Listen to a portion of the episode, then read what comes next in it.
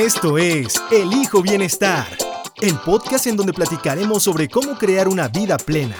Hablaremos de todo, de salud mental, emocional, espiritual, física, financiera, ambiental, de salud sexual y por supuesto de relaciones humanas. Queremos que este sea tu espacio de reflexión y autoconocimiento. Quédate con Yes Bla Bla y aprende a transformarte en una persona satisfecha y feliz. Elijo Bienestar Podcast.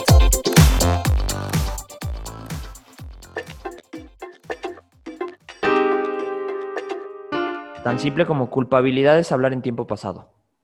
O sea, cuando tú te culpas, estás aferrado al pasado y el presente no existe. Es que yo fui malo, es que yo hice esto, es que yo lo dañé, es que yo lastimé. Y cuando hablas de responsabilidad, aceptas el pasado y accionas sobre el, presente. Totalmente. ¿Sabes? Entonces, creo que eh, otra vez es un juego de palabras. Entonces, es muy importante. yo hay una frase que, que, hice hace tiempo y que me gusta mucho decirla, que es, no hay culpables, hay responsables, ¿sabes? Entonces, pues si metiste la pata, ok, pide disculpas, pero creo que la mejor forma de pedir disculpas es cambiando tu forma de accionar.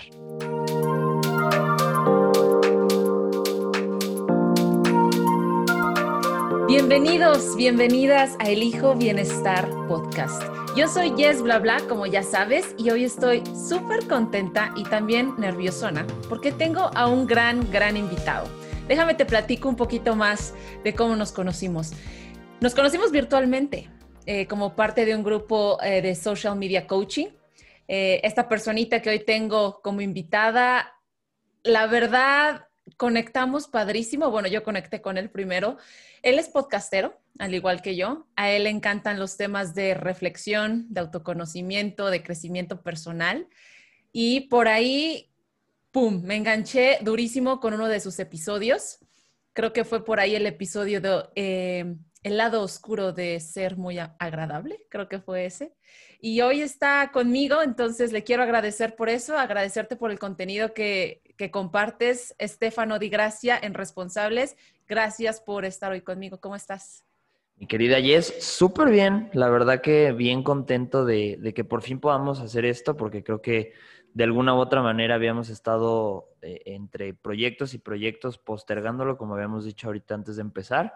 Pero a mí me da mucho gusto. La verdad que coincido en el hecho de, conectar contigo. Creo que fue una conexión eh, extremadamente genuina. Eh, eso pasa cuando las creencias, cuando los pensamientos, los modos de actuar, los modos de accionar son similares. Eh, hay algo que va más allá de nosotros y que automáticamente nos hace conectar con la gente, ¿no? Entonces, que, es una, una, gran mentira que por, por, redes y por internet no puedes conectar con la gente. Yo digo totalmente lo contrario. Y pues me da mucho gusto y mucho honor estar aquí contigo hoy en, en El Hijo Bienestar. Muchísimas gracias. ¿Te acuerdas que te mandé por ahí un mensajito después de que escuché tu, tu episodio y te dije, ¿qué onda? Me encantó. Y de ahí, para el real, hemos estado rebotando ideas. Te agradezco por eso, porque fuiste una inspiración para mí, ahí para que mi audiencia lo sepa. Eh, fuiste uno de los primeros podcasts en español que empecé a escuchar. Yo antes los escuchaba todos en inglés y ahora sí que contigo fue cuando dije, vamos para adelante, voy a hacer lo que me gusta y a compartir bienestar con la gente. No, hombre, para mí, para mí es un tremendo honor saber que, que influye en este proyecto, que seguramente este proyecto va a influir en muchísimas personas, estoy súper seguro. Aparte de que tienes, pues lo tienes todo, Milles, o sea, estás, estás preparada para, para afrontar estos temas, para acompañar, para escuchar, para reflexionar y para aportar. Entonces, pues a mí qué gusto, yo, yo encantado. Muchas gracias. Ya somos dos que nos gusta acompañar a la gente y esparcir buena vibra, ¿no? Déjame te presento.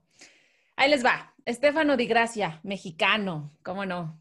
Psicólogo de profesión, conferencista, emprendedor, creador de contenido pregoncísimo que inspira, por ahí me enganché, como ya se los dije, y host del podcast Responsables. Si no lo han escuchado, por ahí los invitamos, denle play. Tiene, ¿ya cuántos episodios tienes? Ahorita estamos en el 68, empezamos hace año y medio. Ah, Lleva un poquito más que yo nada más, por ahí unos 60 más, pero ahí vamos, ahí vamos, aprendiendo de los que van más avanzados. Este responsable, como les mencioné, les le encanta hablar de salud mental, de bienestar, y fue en febrero del 2020 que su podcast se posicionó como el noveno podcast más escuchado en Apple Podcast. ¿Cómo te sentiste con esto?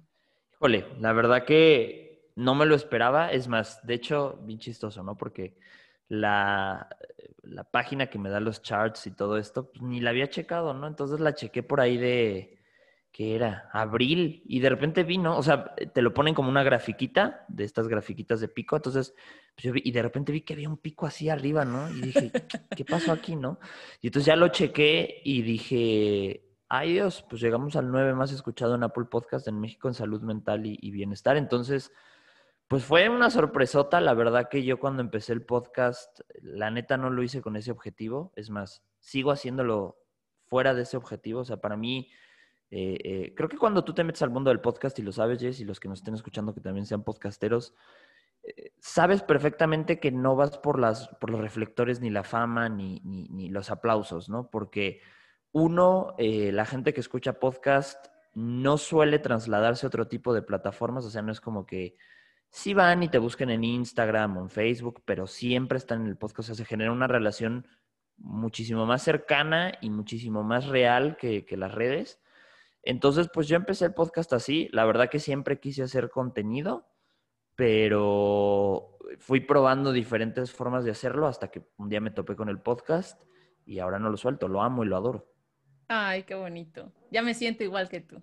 Como que se vuelve parte ya de una de las prioridades de tu vida y dices, mi audiencia me está esperando, por ahí no sé si te ha tocado que por algo no subes un episodio y ya te están preguntando, ¿qué pasó? Lo estaba buscando, ¿qué onda, no? Y ahí a lo mejor vamos a profundizar un poquito más sobre eso porque ahí viene la parte de responsabilidad, creo yo, ¿no? Cuando te, te comprometes a, a, a crear este proyecto y estar ahí para la gente con nuevos temas, con nuevo contenido. Fíjate, también él estudió budismo y aquí me pareció bien curioso, porque dice, él, yo empecé un poquito nada más por, pues para ver qué era, ¿no? Por curiosidad. Terminó especializándose en budismo y psicología moderna y eso está genial. Y me gustaría que por ahí empezáramos un poquito ya esta conversación más a profundidad, Estefano. Estudiaste budismo por curiosidad. Eso me saltó porque ya sé que detrás de la curiosidad, desde mi punto de vista, hay un llamado como inconsciente interno a estudiar algo. En tu caso fue el budismo. Entonces, ¿qué, recuerdas o en qué momento de tu vida estabas que, entre comillas, por curiosidad te acercaste al budismo? Ok, me encanta, me encanta. Pues mira, yo la verdad que siempre, voy a empezar desde el principio, principio. Yo siempre, desde, desde morrillo con las religiones, fui muy muy hereje, o sea, de, todo preguntaba y todo cuestionaba y digo, yo, yo vengo de una familia como la mayoría de los latinoamericanos católica, entonces para mí siempre se me hizo muy, muy curioso el ejemplo de ser católicos, ¿no? El ejercicio, mejor dicho, o sea, ir a la iglesia, rezarle a una imagen, los rezos. Entonces yo siempre de, chiquillo decía, pues, ¿qué onda con esto, no? Entonces, eh, siempre me sentí pues sí, incómodo, incómodo con, con, la religión, porque sentía que era algo que yo no había elegido, ¿sabes? Hablando del hijo bienestar, es como, como algo que yo no había elegido, como que me dijeron que lo tenía que hacer, y a mí cuando me dicen que tengo que hacer algo, pero no me explican o no lo elijo, no me gusta, ¿sabes? Yo creo que a todos, pero a mí en especial me genera mucha incomodidad. Y si no me puedo escapar, como en ese momento cuando estaba chiquillo de la religión, entonces cuestionaba todo, ¿no? Ok, no estoy cómodo, pues voy a cuestionar. Resulta que, que una, una historia chistosa entre toda esta onda de la religión. Yo hago el catecismo, pues como todos los católicos que, que hacemos la comunión, nos tenemos que preparar antes para, para, recibir esta comunión de la Eucaristía, por así decirlo, y repruebo, imagínate, reprobé catecismo, porque iba a las clases, me quedaba dormida, entonces mi mamá fue, fue, fue por el papelito este que te daban en la iglesia, y entonces pasaron todos los niños, y yo no pasé, y entonces fue y le dijo a mi mamá al padre, oiga, ¿qué pasó con Estefano? Ah, no, su hijo está reprobado, porque viene, se duerme, o nomás está jugando, brincando, entonces, pues imagínate, mi mamá pegó el grito en el cielo porque cómo era posible que su hijo reprobara catecismo. El caso es que ya después tomé clase con una monja y bueno. Dijo tu mamá, tengo al demonio en casa, no puede ser. Casi, casi, casi, casi toda la familia de parte de mi mamá y de mi papá, pues sí como que estaban todos sacados de onda. Bueno, el caso es que seguí el caminito tradicional de, de, de lo católico, pero siempre había algo en mí que no me dejaba completamente tranquilo con esta onda de la religión. Primero, bueno, te metes en estas dudas de ¿será cierto, no será cierto? ¿Para qué hacemos esto? ¿Por qué lo hacemos? ¿Qué hacemos? Entonces, pues mi papá siempre fue, es muy parecido a mí en esta cuestión de las religiones, él también es cero católico, entonces yo veía que él estaba como muy metido también en el budismo, pero más como una parte de, adoración. Y yo lo veía, ¿no? Entonces veía mi papá de repente que compraba al Buda o que de repente compraba incienso y entonces él luego se iba a la India y regresaba con cosas. Entonces, pues para mí siempre fue como muy curioso, pero yo siempre quise saber qué. Entonces, cuando entro a trabajar, a mi primer y único trabajo Godín que, que tengo a la fecha, tenía o mucha carga de trajo o a veces no tenía nada de carga de trabajo. Entonces, cuando no tenía nada, de carga de trabajo, pues yo me metí en estos rabbit holes de muchas cosas, de filosofía, de religión. Entonces, poco a poco fui regresando al budismo, ¿no? Y entonces cuando regresaba con el budismo, decía, híjole, ¿esto qué es? ¿Cómo, cómo funciona? Y entonces me fui metiendo, me fui metiendo, me fui metiendo todo por internet y por libros, y de repente me topo con este curso eh, de psicología moderna y budismo. Entonces yo dije, a ver, yo soy psicólogo, me interesa el budismo, pues vamos a darle, ¿no? Quedé fascinado, el, el, el, ponente se llama Robert Wright, es uno de los eh, progresistas más importantes hoy del budismo y de la psicología moderna, y luego me quedé insatisfecho, ¿sabes? Porque sí vi como una pasadita del budismo, pero fue más como esta unión que se puede hacer entre la psicología y el budismo y ahora sí me metí de lleno entonces a estudiar budismo. Me metí a estudiar budismo a través de sus escrituras y me leí muchas cosas de budismo y todo esto. Conclusión de todo esto tal vez es, yo no me considero budista, no soy budista, o sea, soy un estudioso y un amante de la filosofía budista. Eh, creo que muy pocos de la gente que vivimos en este lado del charco nos podemos convertir en, budistas porque el budismo está diseñado para otro tipo de cultura que en Latinoamérica ni en América existe. Totalmente. Pero si te metes y te clavas como un servidor, eh, vas a aprender muy buenas cosas. Y creo que al final me encanta que menciones esto, ¿no? Al, final ya nuestra cultura está más orientada hacia el catolicismo, hacia otras eh, filosofías, otras religiones, pero que no está, algo que me gusta mucho del budismo es que no, no está peleada, ¿no? Si sigues el catolicismo, no, no está peleado con que no puedas seguir el budismo, ¿no? Entonces, eso es algo que a mí me gusta mucho y que me gustaría rescatar del budismo, es, es una filosofía. Entonces, si tú quieres vivir más consciente, si quieres ser más uh, compasivo, bueno, al final no está peleado con el hecho de que tú nada más te dediques a leer la Biblia, por decir algo. Entonces, es algo que, me, gusta, me gusta bastante también y, qué bueno que lo mencionas. ¿Cómo, ¿Cómo ha traído bienestar a tu vida el budismo? Muchísimo. ¿Sabes qué pasó con el budismo? Yo creo que fue la forma en la que la vida me dio permiso de empezar a cambiar mis creencias y a decir que podía elegir otra cosa en mi vida, ¿sabes? O sea, más allá de todo lo que representa el budismo, para mí haber llegado al budismo en ese momento de mi vida, hace cuatro años, fue cambia tus creencias, cambia tu forma de vida, hay otras cosas, no tienes que seguir patrones, no tienes que seguir conductas. Entonces, yo me acuerdo que una de las primeras enseñanzas que aprendí del budismo fue, el budismo no tiene dioses. El budismo es solamente una persona que se le ocurrió aprender todo esto y explicar sus enseñanzas, pero es igual a ti y a mí. Y entonces fue cuando dije, ok, entonces no hay nadie sobre de mí. Y eso me hizo entender que todas las personas que yo admiraba, las sigo admirando, pero las puedo alcanzar y puedo posicionarme al, lado de ellas. Otra de las cosas que, el budismo a mí me, me, hizo calmarme muchísimo fue esta parte que tú dices, ¿no? De somos libres, o sea, si yo hoy puedo o tengo la posibilidad de crear una forma de budismo tecnológico, por ejemplo, lo puedo crear y lo van a aceptar, ¿no? O sea, no, cuando tú eres católico o cristiano o alguna de estas religiones que manejamos acá son muy rígidos, ¿no? Lo que dice la Biblia es lo que dice la Biblia y te fregaste, ¿no? Y entonces el budismo en el momento en el que me dijeron, cuestiona todo, o sea, una de las reglas, porque también tuve la oportunidad de, estar haciendo meditaciones con, una monje budista, em, y ella nos decía, bueno, nos contaba que, que, que a Buda le encantaba que lo cuestionaran sus discípulos. O sea, imagínate lo padre que era eso en esa época y la enseñanza que te deja hoy de, aunque esa persona sea la más experta o sea la que más sabe, cuestiónala si no estás de acuerdo. Entonces, para mí, que era un chamaco que venía toda la vida cuestionando la religión y cuestionando muchas cosas, que me, me digan eso fue como, atáscate que hay lodo, ¿no? Aquí, aquí vas a poder aprender todo eso que siempre has, has, has apreciado, pero que no lo sentías como algo normal. Entonces, yo creo que el budismo fue como normalizar muchos de mis pensamientos y darme permiso. Otra de las cosas que creo que el budismo me ha dejado es una mentalidad diferente. La, mentalidad que más tengo y que le agradezco al budismo de haberme enseñado es todo inicia y todo termina.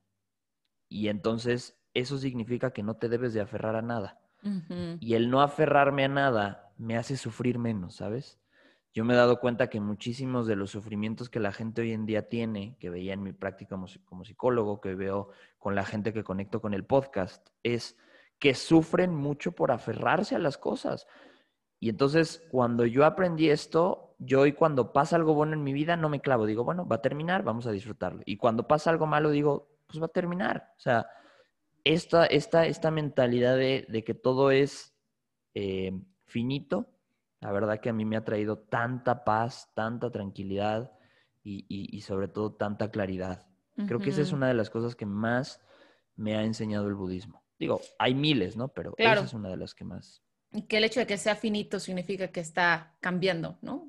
Ahí está donde la mayoría de nosotros conocemos al budismo como acepta el cambio, ¿no? O sea, todo es impermanente y es esa parte de ve fluyendo un poco más con la vida y confía, ¿no? Confía que, lo que en lo que tú creas, en tu Dios, en el universo, en la vida, en los astros, te va a poner en el lugar indicado, con la situación indicada y algo que a mí me gusta pensar es, independientemente de lo difícil que parezca una situación, tenemos las herramientas para afrontarlo.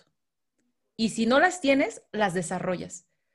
Pero es algo que a mí también me ha dado mucha paz, como mucha tranquilidad, como dices tú, al final no dura para siempre, sea bueno, sea malo, va a pasar.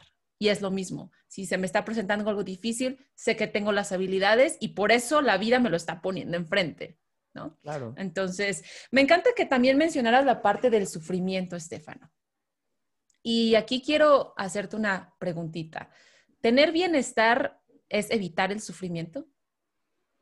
No, no, yo creo que tener bienestar para mí es poder afrontar el sufrimiento de manera sana y de manera creativa y de manera responsable. Algo que también el budismo me enseñó muchísimo fue que el sufrimiento es inevitable.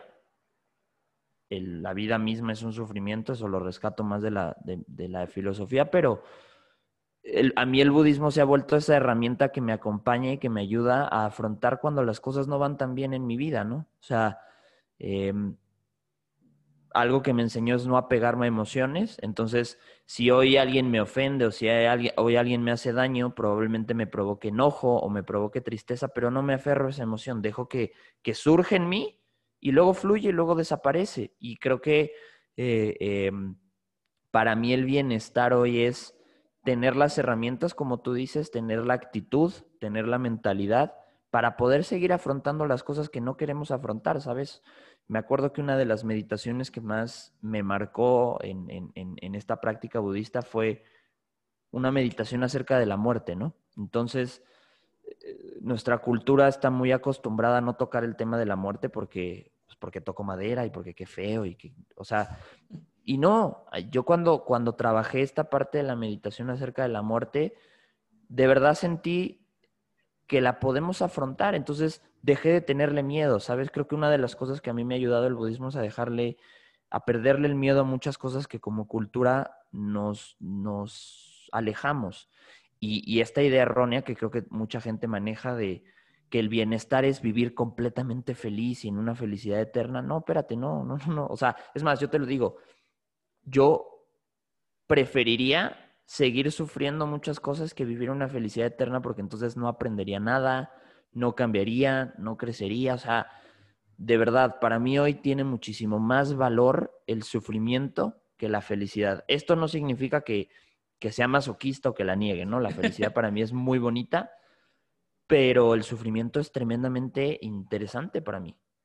es gratificante al final, no sé cómo escuches esto, o sea, porque sufres, porque algo te duele, entonces tienes que entrarle, ¿no? O sea, tienes que entrar a los trancazos, tienes que aprender, levántate, pregunta, pide ayuda, ¿no? A veces es mucho esa parte que no queremos pedir ayuda por pena, porque van a, qué van a pensar de mí, lo que sea, pero al final coincido contigo de que el bienestar sí es creo que tiene, tiene más que ver con esta parte de estar en continuo balance, ¿no? A veces estamos sufriendo en la parte financiera y dices, ¿cómo salgo de aquí? Pero a lo mejor te está yendo súper bien en tus relaciones interpersonales y entonces te apoyas de ellas para decirle, ¿sabes qué? Traigo una deudísima o ¿sabes qué? Me quedé sin trabajo, échame la mano. Y entonces es como ese continuo balance y ese subir y bajar, ¿no? creo que al final, para mí es como yo entiendo el bienestar y estar al 100, 100 en todo va a estar bien complicado porque vamos envejeciendo, vamos cambiando, eh, las prioridades que teníamos años atrás no son las mismas que tenemos ahora y creo que, me quedo también con esa, con esa idea tuya, ¿no? El bienestar no es nada más evitar o evadir el, sufrimiento, pero órale, enfréntalo y vamos a crecer. Aparte, ¿sabes qué? Creo que la misma palabra, si jugamos con ella, es importante.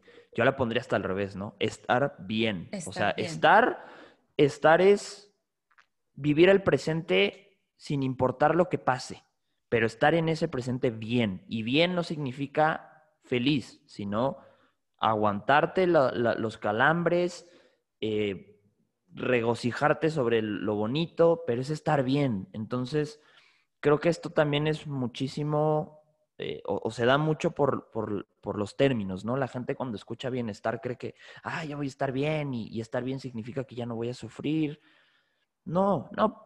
Otra cosa que a mí me ayudó mucho el budismo también y, la filosofía en su momento fue que yo puedo elegir con qué sufrir, ¿no? O sea, a veces la gente no, no se pone a pensar eso y cree que los sufrimientos son aleatorios. Y no, eh, eh, está esta parte de la filosofía que es el, el, materialismo histórico, que si tú te pones a analizar y te das cuenta que lo que hiciste hace tres años es consecuencia de que hoy estés sufriendo, pues entonces empiezas a tomar muchísima más conciencia en lo que haces, en lo que eliges, en lo que piensas, y entonces empiezas a tener una conciencia muchísimo más amplia, muchísimo más superior, y la meditación es sumamente importante. Creo que ligándolo con este tema, la meditación hoy está tomando mucho auge y me da muchísimo gusto. Eh, solo espero que la gente empiece a tomarla como una herramienta eh, em, no de aferrarse a ella, evidentemente, pero bueno, ese es, ese es otro asunto.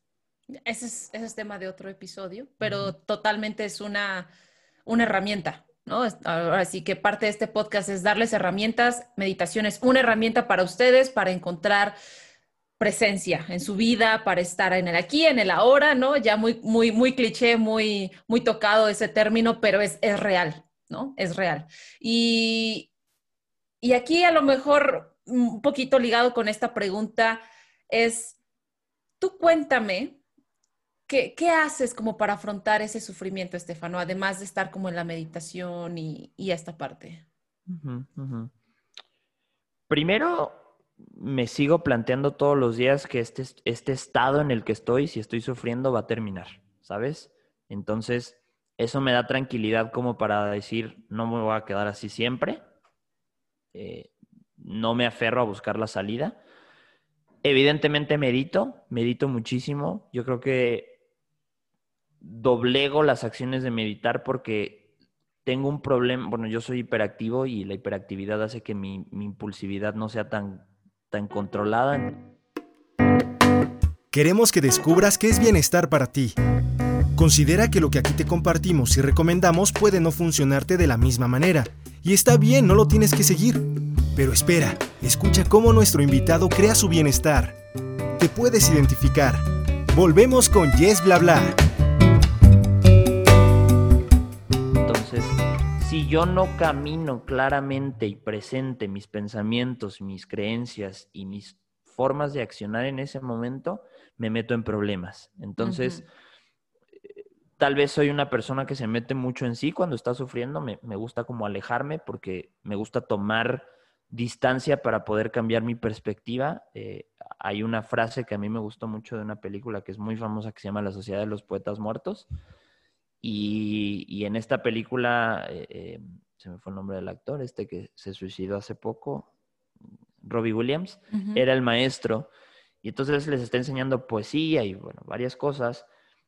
Y les dice algo que a mí me queda muy claro que tienes que aprender a ver los diferentes puntos desde todo tipo de perspectivas, ¿no? Y lo hace literal, se sube a la, mesa, se, sale del salón.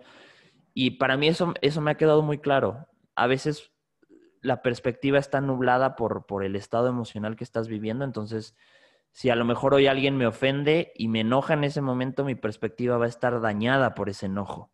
Entonces lo que intento hacer es calmar mucho mis emociones, escucharlas, dejarlas que fluyan, para que ahora sí tome una perspectiva. Cuando tengo que actuar instantáneamente, pues intento como hacer, apegarme a una creencia tal vez, porque las creencias son como salvavidas. Pero cuando tengo el tiempo y el espacio, eh, eh, cambio mi perspectiva. Yo creo que eso es lo que más hago.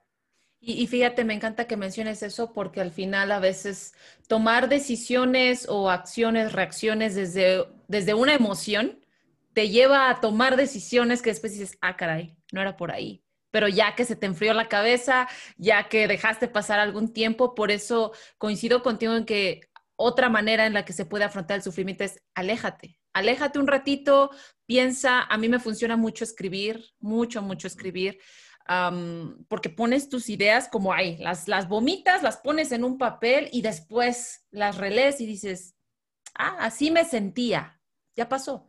¿Cómo estoy ahora? Ya me liberé, ya lo dejé pasar y a lo mejor ya regresas, platicas con esa persona o cualquier situación la afrontas ya desde otra, desde otra posición, ¿no? Y finalmente te sirve para darte cuenta que a lo mejor lo que te estaba conflictuando no era tan conflictuoso, por así decirlo.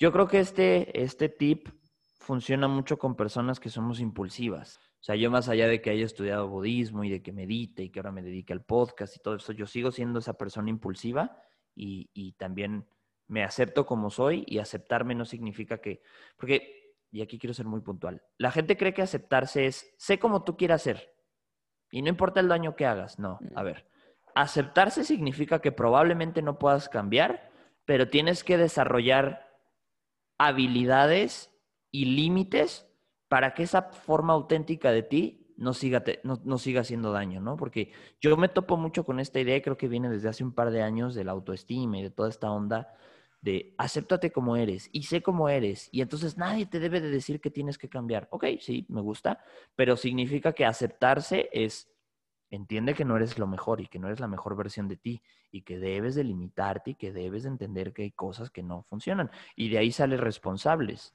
La responsabilidad de no eres tú contra el mundo, es el mundo contra ti. Y entonces cuando el mundo está contra ti, lo que tienes que hacer no es ganarle, sino adecuarte y acomodarte y fluir. Yo creo que la, la responsabilidad al final es esa ¿Cómo le puedes llamar, Estefano? ¿Cómo la defines? ¿Una, una herramienta, una habilidad? Este, ¿Se desarrolla? ¿Cómo, ¿Cómo llegas a ese punto de responsabilidad? Yo lo definiría como un modo de vida, ¿sabes? Eh, también hay que entender que a veces la responsabilidad no es culpa, ni es culparse bajo ningún punto de vista, sino es la acción que te lleva a analizar todas las posibilidades que están bajo tu control para afrontar el dolor y el sufrimiento que estás viviendo en tu vida, ¿no? Eh, a mí algo que siempre me molestó, y digo, aquí lo voy a decir porque eh, he dejado de ser más psicólogo y ya me he vuelto no sé qué, pero a mí algo que me molestaba mucho de dar terapia y me sigue molestando es que la gente venga y se queje de los demás, de su situación, del mundo si bien la queja te lleva a una reflexión, estar constantemente en la queja te lleva a la victimización y la victimización te lleva a, inutilizarte. A decir, ok, soy pobre porque la situación del país está mal. Ok, em, soy infeliz porque mi pareja em, me pone el cuerno. Em, soy alcohólico porque toda la gente con la que me junto me lleva a tomar a mí eso te juro que cuando la gente llegaba conmigo a terapia me molestaba. Hoy, más allá de la molestia, estoy en una parte empática. Sé que, sé que caemos en el victimismo porque nuestra conciencia no está tan abierta, nuestra conciencia no está tan desarrollada, entonces es muy difícil a veces llegar a este punto, pero es posible. Creo que todo tipo de ser humano hoy en día puede llegar a, a hacerse responsable de sus actos y hacerse responsable de su situación. Y siempre, siempre, siempre va a estar el plan A, que es, ok, no te gusta tu relación, déjala. No te gusta tu trabajo, cámbialo. No te gusta la forma con la gente con la que te llevas, déjalos. O sea, siempre podemos volver a ese punto en donde te das cuenta que tú eres responsable. Me gusta eso. Aquí hay dos, dos cositas que, que, quisiera rescatar. Hablabas del victimismo, ¿no? Y creo que también esto sucede mucho porque a veces sí estamos ya orientados con esta parte religiosa de si te victimizas, Dios te viene a ayudar y te viene a salvar. Entonces, date tus golpes de pecho, este, vete a rezar y entonces todo se va a solucionar. Y entonces es poner esa responsabilidad de tu futuro, de tu presente, de tu familia, de la relación, del trabajo, de, de tu salud, de tu bienestar en alguien más. Entonces, yo aquí no estoy echándole tierra a las religiones, pero sí los queremos invitar a que se posicionen en un lugar de responsables, ¿no? En lugar de ser las víctimas, ¿no? Decir, me responsabilizo por mi situación económica actual. ¿Qué, estoy haciendo que no está funcionando? Sí, el presidente, los políticos están hinchando los bolsillos con mi dinero. Lo, bueno, sí, pero tú qué estás haciendo también diferente. Entonces ahí es donde como que uno se afianza a su presente y dice, ¿sabes qué? De aquí le voy a entrar y entonces empiezas a hacer o tomar decisiones desde una posición responsable y no como víctima que alguien va a venir a salvarme, ¿no? Y, ah, no, dale, dale, dale, dale. Dale. Ah, bueno, dijiste un punto bien importante que, que, que lo retomo, que es digo, sin ánimos de, ofender, pero es, esta parte de nuestra religión. A mí una de las cosas que me, caló mucho de lo católico es que ¿por qué teníamos que poner a Jesús en un lugar de víctima, de pobrecito? O sea, si era tan ser humano como nosotros, pues él pudo haber elegido, pues no quiero predicar la palabra y quiero casarme, quiero tener hijos y quiero vivir mi vida. O sea, ¿por qué tenemos que estar constantemente cumpliendo? con este sufrimiento, con este, e, e, esto, esto de no me gusta y lo tengo que hacer, no, o sea, yo siempre pongo ese ejemplo, ¿no? Si yo hubiese estado en los tiempos donde Jesús estuvo, me hubiese gustado preguntarle, oye, ¿no quieres tener una esposa? ¿No quieres casarte? ¿No quieres tener hijos? ¿No quieres vivir tu vida libre? Y es lo que a mí me pasó con el budismo, o sea, eh, el Buda siempre decía eso, ¿no? Pues, pues si quieres vivir 30 años meditando y sentado abajo de un árbol y escuchando tu cabeza, pues hazlo, o sea, no tienes que cumplir eso. Entonces, creo que eh, el estudio y el análisis de las religiones amplía mucho el funcionamiento, para entender el funcionamiento de una sociedad. Eh, entonces, nuestra, nuestra, nuestra sociedad que está casi, casi basada en casi el 90% en, en, la religión católica, pues sí nos pesa, ¿no? Y, si es tu cruz, y si súfrele, y, y, entonces te vas dando cuenta y vas ampliando tu conciencia y, te, y, entonces, pues es muy grave, ¿no? Hasta a mí, a mí me asustaba y se juega mucho con la parte de la culpabilidad, ¿no? Te culpas, ¿no? Hiciste esto, eres culpable. No eres responsable, eres culpable. Pero fíjate, aquí es muy curioso, ¿no? Este juego de como de conceptos. Cuando tú eres responsable, entonces justamente tú abrazas eso que sucedió y dices, lo voy a hacer diferente. Cuando eres culpable, como que te sientes desempoderado. No sé cómo escuches esto, pero para mí cuando dices, soy responsable, te empoderas. Estás en una posición de yo lo puedo cambiar, yo lo puedo hacer de otra manera. No va a salir al 100% como lo estoy visualizando ahorita, a lo mejor no, pero estoy haciendo todo lo posible. Cuando te sientes culpable, nada más vas y pides disculpas. De niños, ¿qué hacíamos? Vele a pedir disculpas a tu compañero, vele a pedir disculpas a tu hermano. Oye, ¿me disculpas? Sí, está bien. ¿Explicaste por qué te estabas disculpando? ¿Realmente entendiste qué fue lo que hiciste que afectó a esa otra persona? ¿O nada más lo dijiste por decir? ¿no? De ya, discúlpame, ya, mi mamá me está pidiendo que, me disculpe contigo, ah, ya, X. Perdón, ah, sí, está bien. Pero responsabilidad sí lleva más este, esta carga de, de, abrazar como esas consecuencias que van a tener tus, tus acciones. Lo dijiste muy claro y creo que para, para, para, o sea, para cerrar este punto que estás diciendo es tan simple como culpabilidad es hablar en tiempo pasado. O sea, cuando tú te culpas, estás aferrado al pasado y el presente no existe. Es que yo fui malo, es que yo hice esto, es que yo lo dañé, es que yo lastimé. Y cuando hablas de responsabilidad, aceptas el pasado y accionas sobre el, presente. Totalmente. ¿Sabes? Entonces, creo que eh, otra vez es un juego de palabras. Entonces, es muy importante, yo hice una frase que, que, hice hace tiempo y que me gusta mucho decirla, que es, no hay culpables, hay responsables, ¿sabes? Entonces, pues si metiste la pata, ok, pide disculpas, pero creo que la mejor forma de pedir disculpas es cambiando tu forma de accionar.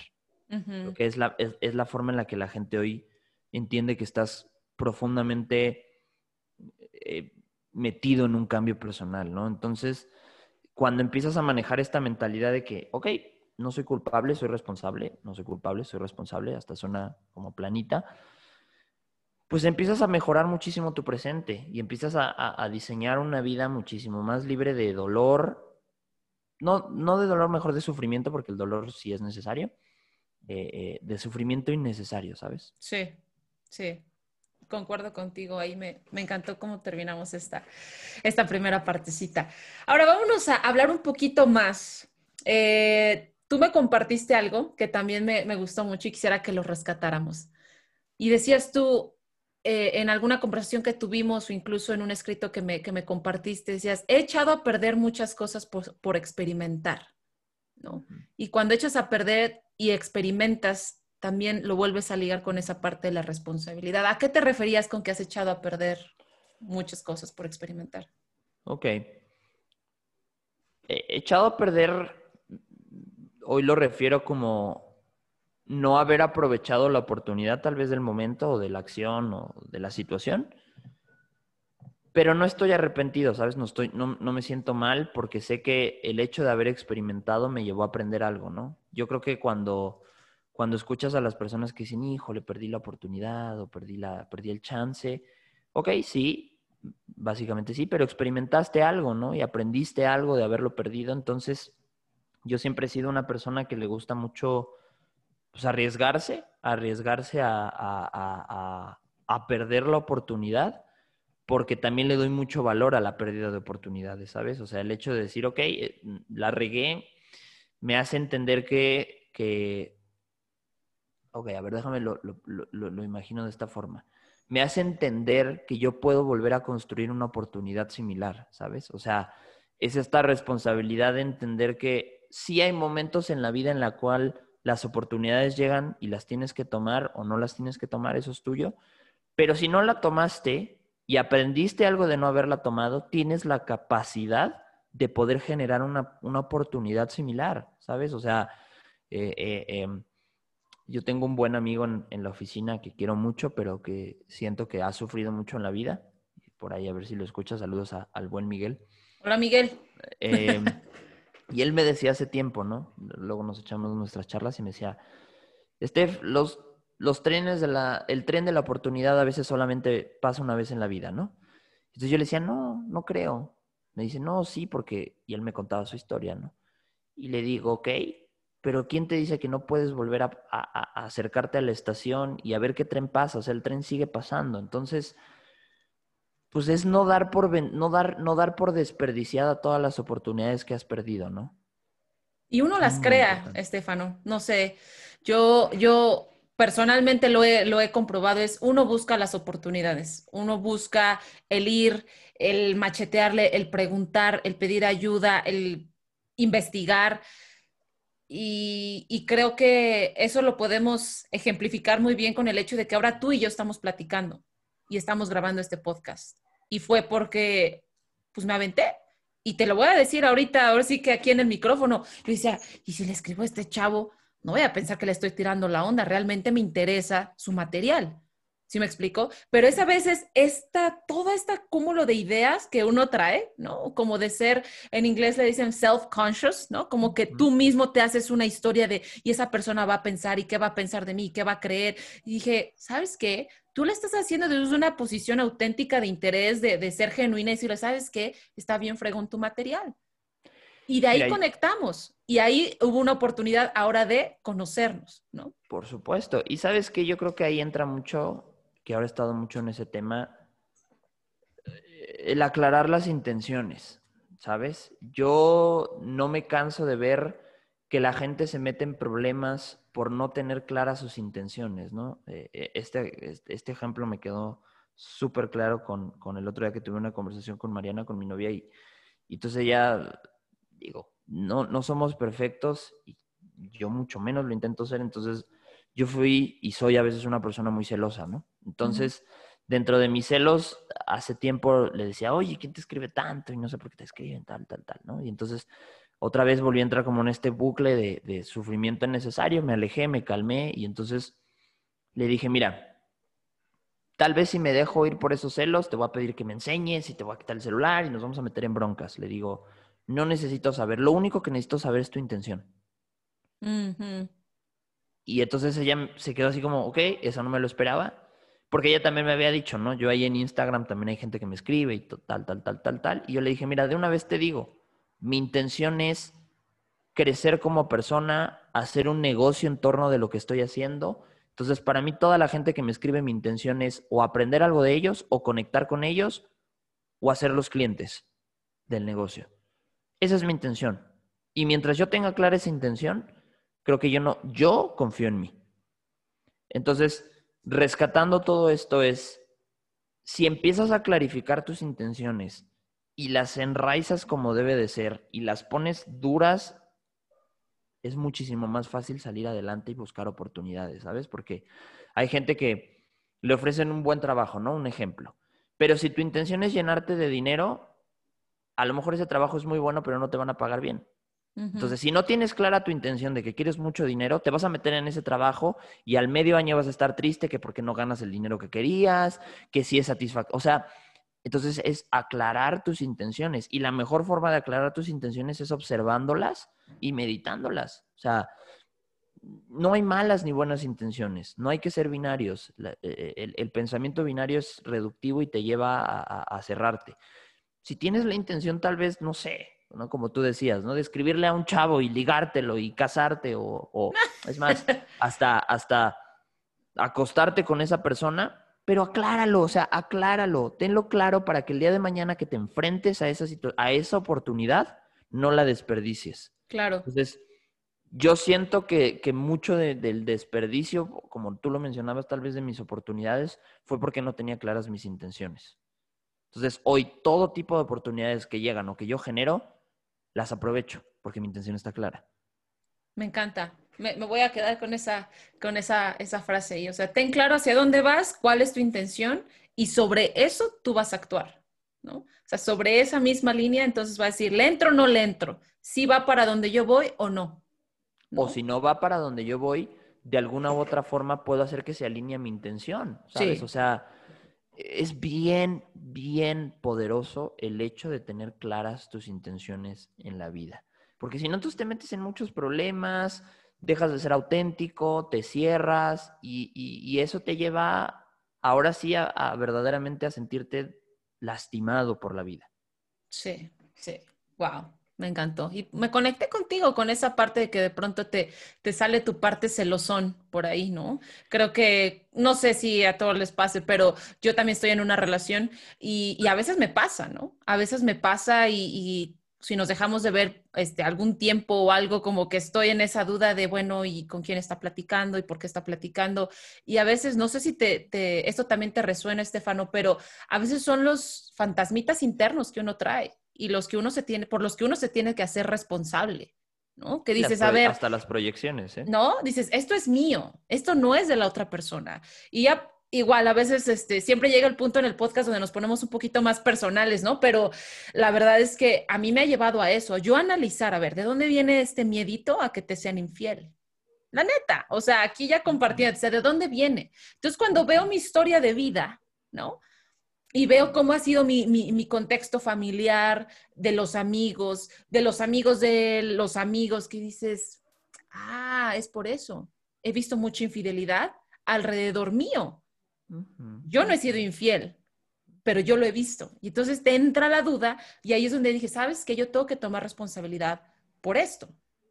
Porque realmente mi pareja no me está dando ninguna señal de que está siendo infiel es yo y es mi fantasma interno y es mi miedo, ¿no? Como tú dices, esa proyección que yo estoy poniendo en el otro, pero no le corresponde. Y ahí viene esa parte de, decir, esto me toca a mí, me toca resolverlo a mí y sanarlo a mí, ¿no? Me toca hacerme responsable, ¿sabes? O sea, es, es, el hecho de, de ampliar tu conciencia al punto en el que empiezas a entender que que hay cosas que son tuyas y que hay cosas que estás poniendo en la mesa que están lastimando y que están dañando las relaciones. Entonces, eh, hablando, por ejemplo, del término o, de este tema de los celos, yo siempre, por ejemplo, yo hace poquito cumplí cinco años con mi novia y, yo creo que vamos para muchísimos años más porque eh, creo que la relación ha mejorado, pero eh, yo siempre le he dicho, yo confío plenamente en ti. O sea, yo en cinco años nunca me has fallado, nunca me has, me has dado indicios, ¿no?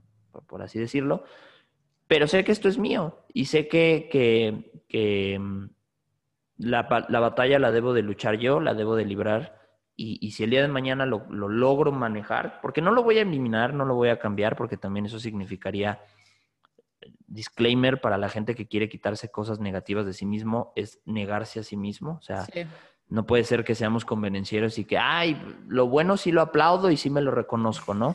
Pero lo malo lo oculto o lo quiero cambiar o me quiero deshacer de, esa parte. No, a mí, yo así como tengo buenas cosas, tengo cosas muy malas y eso no me hace ni peor ni mejor, sino me hace más entero, más completo. Sí. Entonces, es lo mismo que decía recién, ¿no? Empiezas a desarrollar, cuando empiezas a aceptar, empiezas a desarrollar ciertos mecanismos que te ayuden a afrontar esa parte tuya. No todos tenemos demonios. Justo ayer platicaba con una persona que, me fue a pedir ahí ayuda de la oficina, que trae problemas de relaciones. Yo le decía, mira, cuando tú evades una característica tuya es como un dinosaurio, como un monstruo. Y la evasión es el, el alimento que le das desmedido, las hormonas, el esteroide, para que el día mañana crezca y no puedas controlarlo. Entonces, yo siempre le digo a la gente, lo mejor que puedes hacer con tus demonios es aceptarlos, amigarte con ellos, amigarte.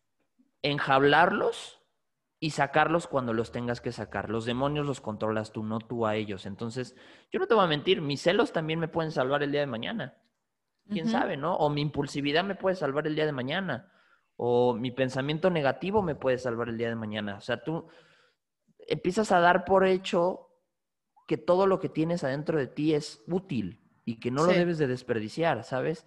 Eh, eh, otra cosa que yo también aprendí gracias al budismo es esta parte del, no ser binario, ¿sabes? Del, no hay buenos ni malos, hay, ¿no? Y, lo católico y nuestra cultura está muy basada en lo bueno y lo malo. Está bien que haga esto, está mal que haga esto, no. Yo no sé si el día de mañana, por ser, por tener un pensamiento impulsivo, me puede salvar de un accidente o me puede salvar de, de ponerme en ridículo, no lo sé, ¿no? Pero entonces empiezas a manejar estos demonios y empiezas a trabajar con ellos y empiezas a decir, ok, ya sé que en esta jaula tengo mi demonio de los celos. Probablemente ahorita lo puedo usar, ven, sal, vamos a pasear. lo sacas a pasear. ¿Sabes? Sí, sí, me encanta, me encanta esa perspectiva que tienes al final. Es, es también hacerlos parte de tu vida, porque en el, o sea, incluso en el momento en el que estás ahorita en tu vida, ¿no? También ha sido gracias a esos lados, no, no vamos a llamarlos oscuros, pero esa parte vulnerable que creo que todos tenemos de alguna u otra forma, ¿no? El sentir celos y el aceptarlos y decir, híjole, pues sí lo estoy sintiendo, ¿no? Y abrirte con tu pareja y decirle, ¿sabes qué? Me estoy sintiendo así. No tiene nada que ver contigo, tú no me estás dando razones, pero es esa parte de, de hacerlos tus cuates y decirle, sí lo estoy sintiendo, sí me pongo celoso, sí me pongo celosa, pero ¿qué onda? ¿Qué está pasando? ¿No? Incluso te ayudan a conectar con la gente, Estefano. Incluso cuando tú eres vulnerable, es algo que yo he aprendido, cañón, así durísimo, es entre más vulnerable te muestras, más conectas con la gente y la gente se abre contigo también. La vulnerabilidad genera confianza en los demás. O sea, la vulnerabilidad, cuando tú escuchas a alguien que es vulnerable y lo ligas con, con la sinceridad, porque también hay gente que finge la vulnerabilidad, pero bueno, ese es otro, otro asunto. eh, ayuda muchísimo a, conectar con los demás. Y esto yo lo aprendí con el podcast. Yo, en estos 68 episodios que llevo, he ido haciendo un proceso de volverme más vulnerable, más vulnerable, más vulnerable, hasta el punto en el que pues, no me importa hablar de mis cosas si eso ayuda a los demás, ¿sabes? Entonces, creo que eh, todos nacemos para librar una carrera en contra de la o a favor de la vulnerabilidad, mejor dicho, no pasa nada, ¿sabes? No pasa nada, no pasa nada que el día de mañana afrontes que, tienes pensamientos negativos o que tienes pensamientos distorsionados. Eh, eso te ayuda para poder afrontar. O sea, la vulnerabilidad da claridad, da confianza, da seguridad y sobre todo motiva.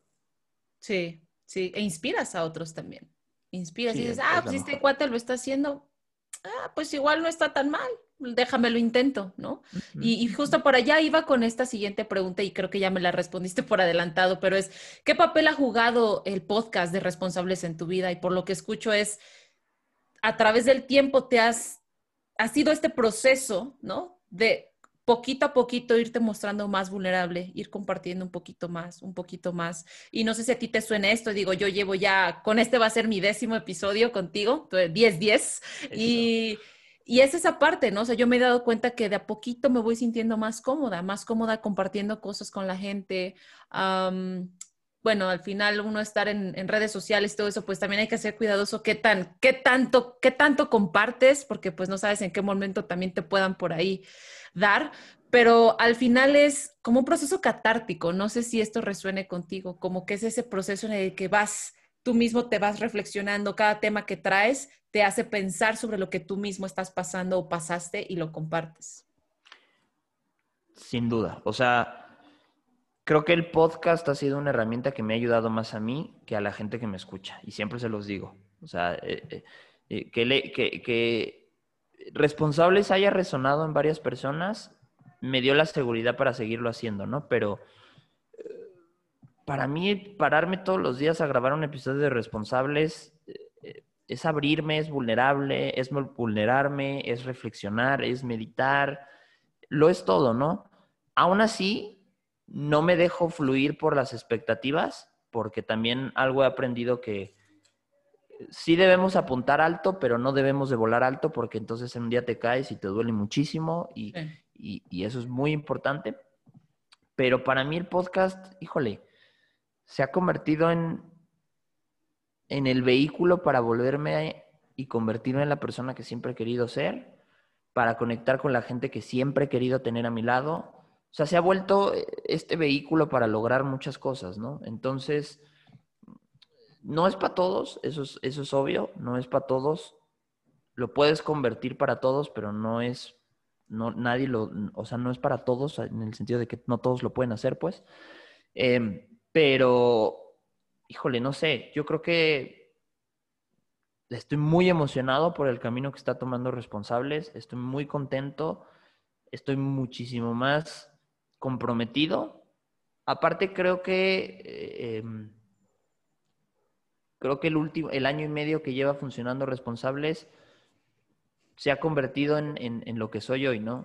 Responsables es como verme a mí allá afuera y esa imagen ideal y lo disfruto mucho, ¿sabes? Ahora estoy ya nada de, poder empezar a monetizarlo, bueno, de, lanzar el plan que tengo para monetizarlo porque eh, creo que también es necesario convertirlo en una, en una parte de mi trabajo, claro. no solamente en un hobby.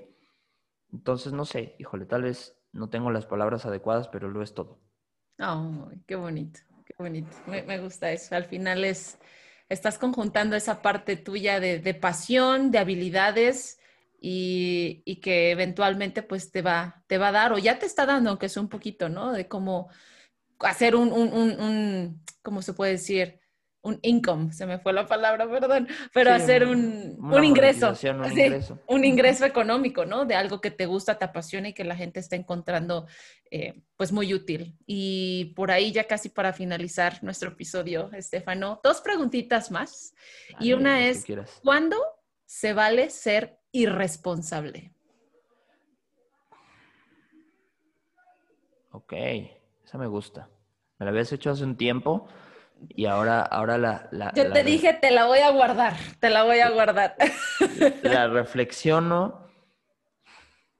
Mira, yo creo que se vale ser irresponsable cuando estás completamente seguro que no vas a dañarte ni vas a dañar a nadie. ¿Sabes? Eh, para mí el, el, he observado muchísimas cosas a lo largo de mi vida y espero seguir observando más que para los ojos de los demás podrían parecer atroces o, terribles.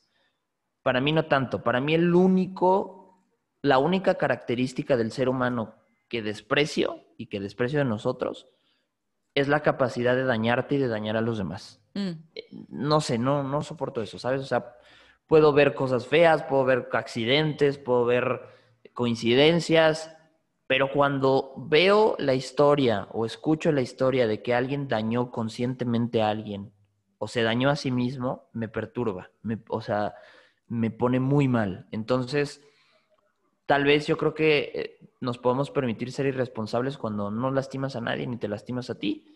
Es muy difícil, es más, yo creo que hay muy pocas cosas en esta vida que pueden llegar a, tener esa característica. Las hay, todavía no las he encontrado, sinceramente, espero algún día encontrarlas, pero sí, me perturba mucho a mí temas como el suicidio, temas como ahora lo del feminicidio o los mismos homicidios, híjole, me generan mucho dolor. Mm. tiendo a racionalizar mucho las cosas, entonces me clavo, pero simplemente me doy cuenta que me duele, ¿no? Mm, y a veces uno termina racionalizando para no sentir, amigo. Sí, no, claro. claro Dices, mejor lo pienso, lo analizo y así no conecto con lo que realmente está doliendo, ¿no?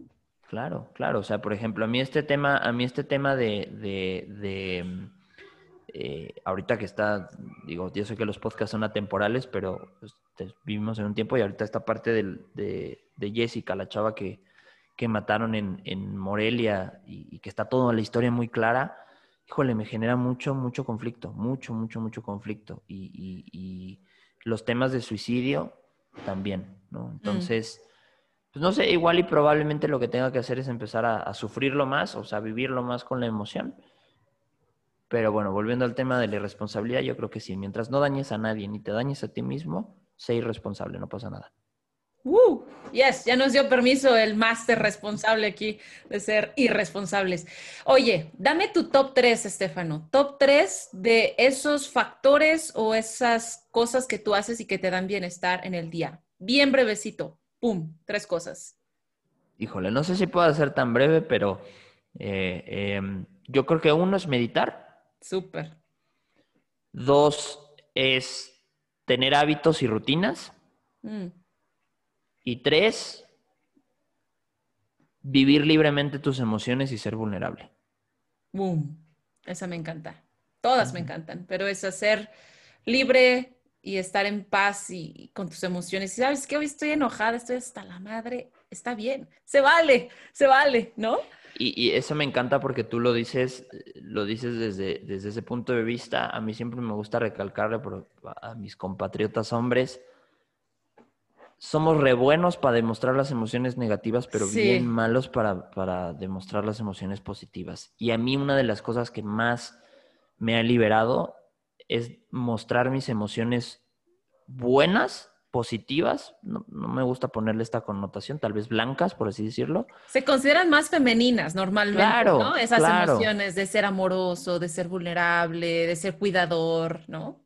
Pero híjole, a los compadres no saben no saben la gratificación que da mostrarlas libremente. Y a las mujeres a la inversa, mi estimado.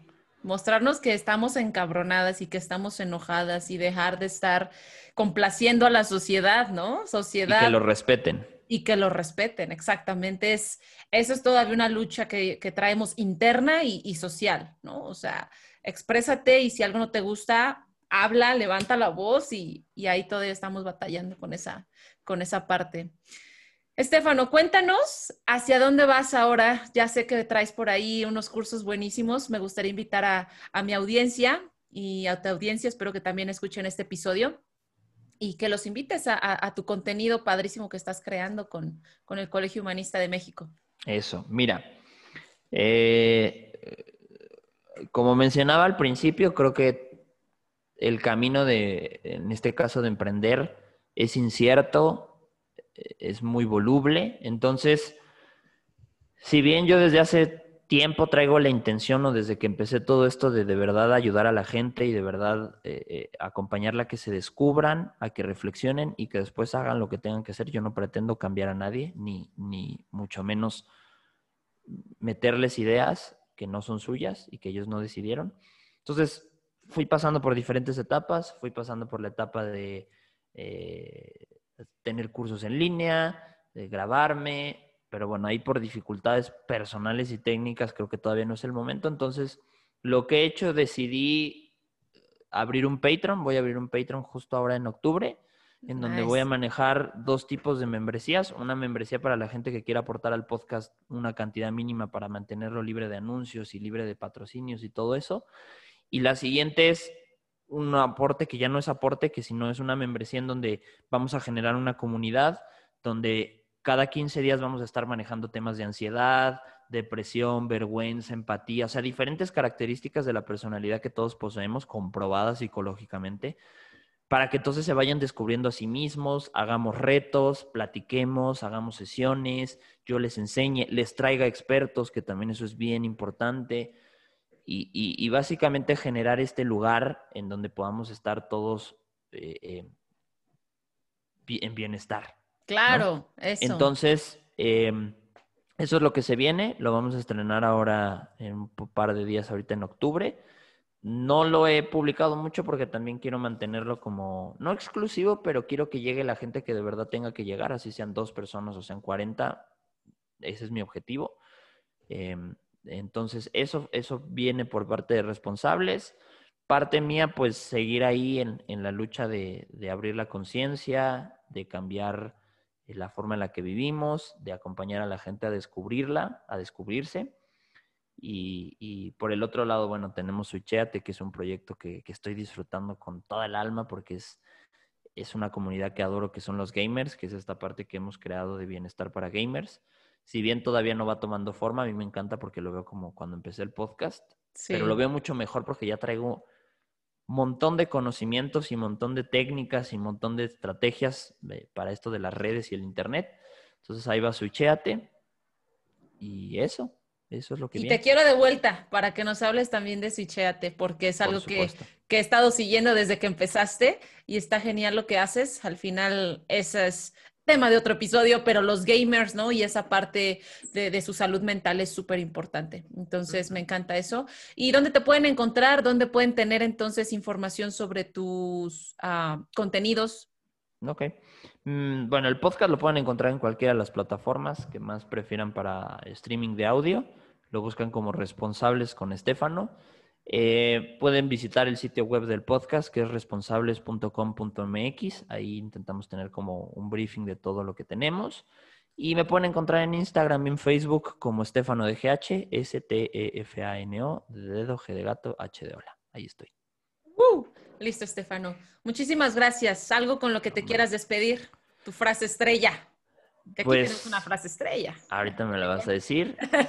pues no, o sea, básicamente eso, eh, conviértanse en, en, los actores principales de su vida, dejen de culparse, háganse responsables y después de que hagan ese proceso, tienen la responsabilidad de inspirar a los demás a lograr eso que ustedes ya sienten. Súper contento de estar aquí en, El Hijo Bienestar, súper contento de poder por fin eh, ver esta idea materializada, porque no sé si lo sepan, pero platicamos muchísimo de ir materializando El Hijo Bienestar con Jess, y entonces nos íbamos que, micro, desde cuál es el mejor micrófono hasta, oye, ¿cómo opinas esto? Entonces, a mí me encanta porque siento que, que metí mano y, y, estoy sumamente contento de ver que en donde metí mano ya está materializado y ya está allá afuera y y pues estás viviendo el sueño. Listo, fuiste parte, fuiste parte, definitivamente mi responsable. Estefano Di Gracia, muchísimas gracias por estar aquí conmigo, tomarte el tiempo, es lo más importante que tenemos en la actualidad, ¿no? Es, es algo irreemplazable. Y a todos ustedes que nos escuchan, ya saben dónde nos pueden encontrar. Estamos en Instagram como elijo.bienestar.podcast. Estamos en nuestra fanpage, por ahí nos estamos eh, poniendo al corriente, que íbamos un poquito retrasados con las publicaciones. Y también tenemos un correo electrónico, por ahora es elijo.bienestar.podcast.gmail.com. Estefano, muchísimas gracias. Te mando un abrazo hasta Tlaxcala. ¿Cómo no? Y a todos los que nos escuchan, acuérdense, Conócete y construye tus relaciones desde el bienestar. Hasta la próxima, chicos. Bye bye. Bye.